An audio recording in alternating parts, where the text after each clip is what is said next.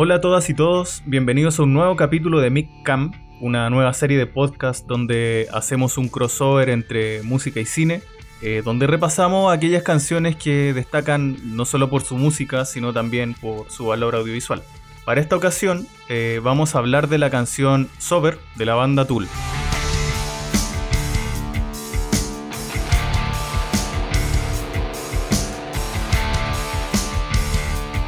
Mi nombre es Javier Pérez y por supuesto no estoy solo. Eh, acá me acompaña eh, el señor Sebastián Sumelsu. ¿Cómo estáis, Sebastián?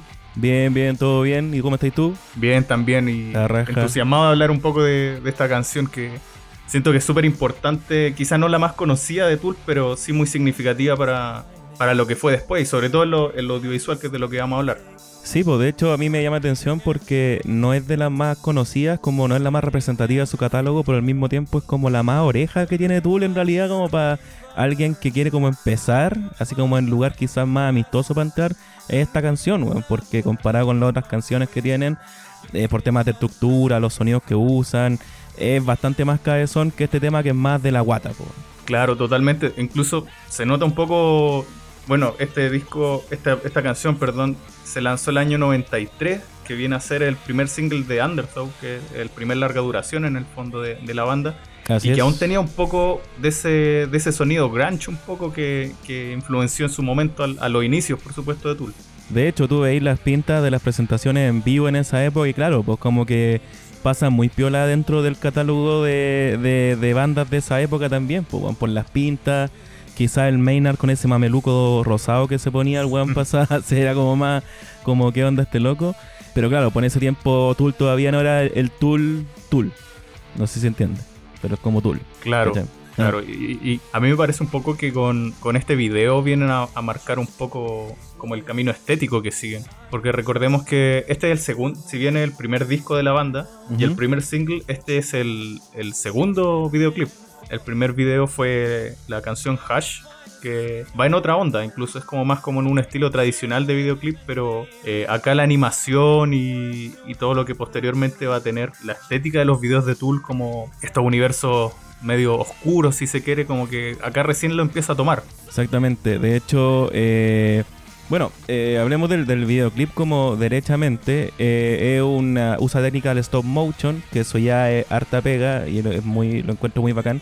Eh, es como la también es como la idea como proto o la, idea como que dio todo el, la partida como la estética de los videos que iba a reproducir Tool después más adelante, ¿cachai? Como esta onda como bien como oscura, misteriosa. Tenemos este personaje que es como un, este monito plasticina que anda como en un, en un espacio medio oscuro, haciendo como eh, no sé, como revisando unas cajas y después le pasan weas raras. No sé cómo interpretáis todo el video. Sí, igual me parece que es como bien confuso en el, sentido de que nada te lo explica como de manera muy literal, todo es como muy metafórico en el fondo. Claro. Tú hablabas bien de, esa, de esos espacios lúgubres. También está esta, esta escena en que el personaje como que rompe una cañería y se ve como ah, y, este tiene fluido de carne que va pasando, ¿cachai? Como que en el fondo igual es, bastante interesante en el sentido de, hacer una propuesta que sea, a pesar de que es animada, como que es bastante chocante para la época sobre todo.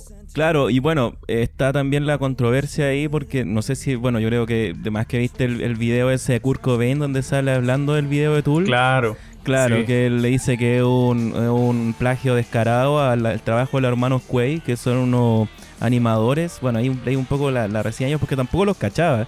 Pero claro, pues tú veis su trabajo y en realidad, claro, podéis decir sí, hay como una onda parecida, pero por eso podéis como acusar de plagio a todos los buenos que hicieron más o menos algo parecido. Pues Tim Burton también tiene como mucho de ellos, como en esta cuestión como lúgubre, atmósferas como oscuras, media como extrañas, porque tampoco es como, como terrorífica, es como que te deja como descolocado más que nada, es como que, que diciendo como qué onda tampoco conocía a los hermanos Quay y revisé este corto. De hecho, creo me parece que Kurt Cobain lo menciona el corto en particular, que, es la, calle de los cocodrilos. La calle de los cocodrilos, exacto. Y bueno, sí se notan, se notan bastante referencias, pero yo al igual que tú, lo considero más como, como eso, como referencia, inspiraciones más que un plagio, como frontalmente un plagio, ¿cachai? Claro. Es una cuestión como si fuera por eso cualquier banda que tú tenga como algún estilo musical más o menos parecido a otra puede ser considerado plagio, por eso es ridículo, ¿cachai? Son. Eh, ni siquiera como funciona como referencia nomás, es como el estilo nomás. No sé si puede haber más polémica más allá de eso. Sí, bueno, y aparte yo creo que principalmente fue más que nada porque lo dijo Kurt Cobain.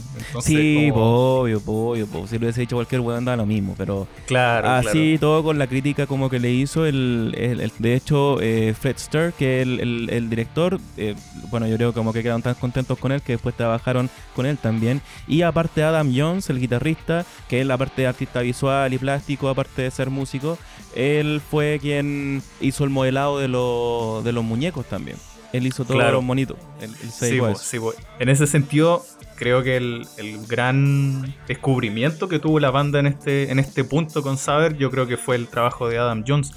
Que también me, después me di cuenta de que en el fondo de él, de ahí para adelante, es el encargado no solo de hacer el diseño de los personajes, después él de a poquito comienza a tomar el rol de director de los videos de Tool. También. Y igual es bastante impresionante, encuentro yo, porque si uno se mete a revisar un poco la trayectoria de, Adam Jones como director de efectos especiales, tiene un recorrido como bastante profesional y, en Sí, pues trabajó en películas como ochenteras también, así como de terror, él estuvo metido, sí, sí, el weón es re bacán. Es que de hecho, bueno, todos ellos cuando se conocieron eran tipos como que estudiaban arte y todo, y estaba entre medio en la cuestión de la música y bueno, al final les fue mejor como Tool. Ahora, hay algo del video que me da risa igual porque se nota que como que hubo un productor detrás que le dijo, ya, weón, bacán el mono que se mueve, bacán, bonito, pero tenemos que meterlo a ustedes, weón. Tenemos que vender como a la banda o a la imagen. y como que hay una parte donde aparecen ellos tocando, pero es como que ellos mismos hicieron de que no se pudieran como distinguir. Son como una especie como como son, no sé, no son sombras, son como siluetas que vienen como un efecto así como de fantasma. Están como en movimiento más encima, como movimiento, pero como que al mismo tiempo como que me saca mucho el video, porque tampoco se establece una conexión donde como que ellos son los personajes donde está habitando este, este otro mono, como que están ahí nomás los weón. Entonces se nota que está muy forzado, no sé, pasa eso. Cuando lo vi por lo menos, me sacó un poco de lo que era como el mundo de este personaje.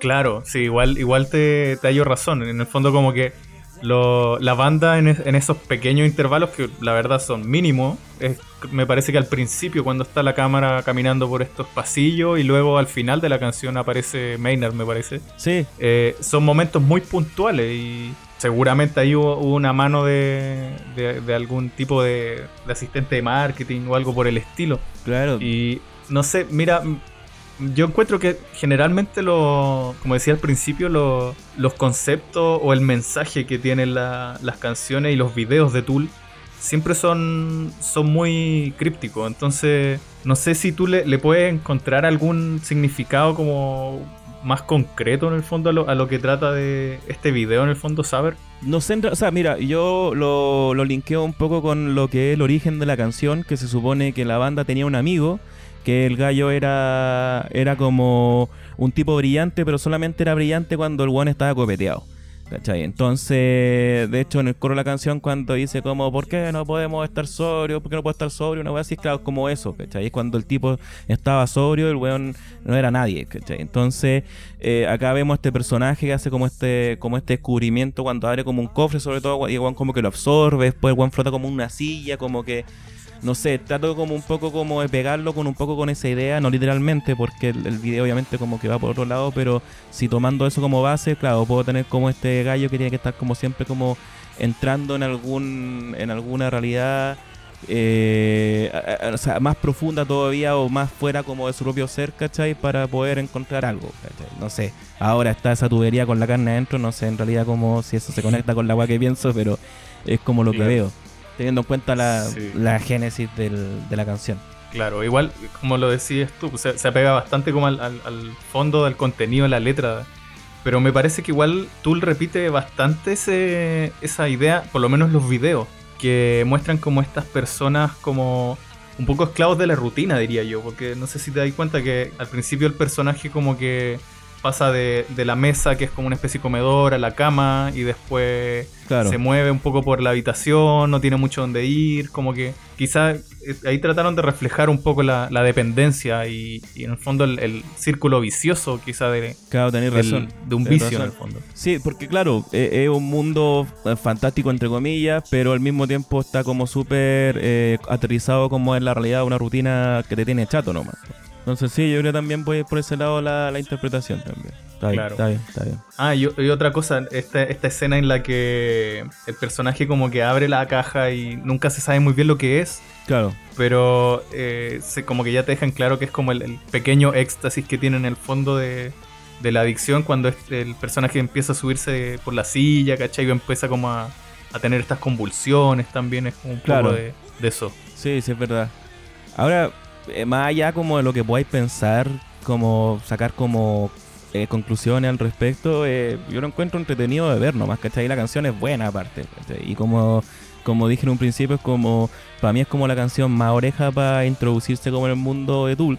Tanto como en las líricas, como en la música, es como para partir bacán. Y más encima es el primer video que tienen como de esta onda y que después lo expanden y ya se vuelve una weá como trascendental con los videos que hicieron posteriormente, así que nada, me, me gusta harto este video, encuentro bacán. Y la canción también me gusta harto. De hecho, Claro, si, sí. si alguna vez viene Tula a Chile, sería bacán que tocaran Sober, weón. Pero Claro, No, sí, yo creo que la pasar. gente lo pediría.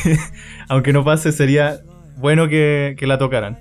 sí. Y, y lo otro es que, eh, a pesar de que el video es muy bueno, lamentable la, la calidad del que hay en YouTube, al menos es como bajísima. Sería bueno que, que llegara una, una reedición de, de este video en, en YouTube para poder apreciarlo mejor en, en calidad. Sí, de hecho, porque lo, lo, lo vi en el canal de ellos, pero claro, como que está ahí. Pero yo, por lo que haya cachado, como que ellos resubieron los videos en alta definición, ¿o no? Quizás los otros lo hicieron, pero. No, no, este, este al menos que de los más antiguos no está en, en HD. De hecho, está Ay. en bajísima calidad. Ah, bueno. Pero igual, aguante. Aunque tenga calidad VHS, lo weón. Sí, totalmente, no deja de ser un buen tema. Eh, bueno, y con eso concluimos, eh, estuvimos hablando de Sober, la canción de Tool. Por supuesto, invitamos a todos a comentar este capítulo si es que tienen más, más información y por supuesto invitarlos a verlo. Datos curiosos. Eh, lo agradecemos, lo agradecemos a ustedes por escuchar y acompañarnos en este crossover, como decía. Yo soy Javier Pérez. y yo soy acá. Seba Sumelso. Exacto. Y eso, eh, lo acompañamos a seguirnos eh, a través de nuestra página web, humonegro.com y por supuesto todas nuestras redes sociales, Facebook, Twitter e Instagram. Así que eso, man- eh, Seba. Un gusto. Un gusto, que estés bien. Chau, chau. Nos vemos. Chau.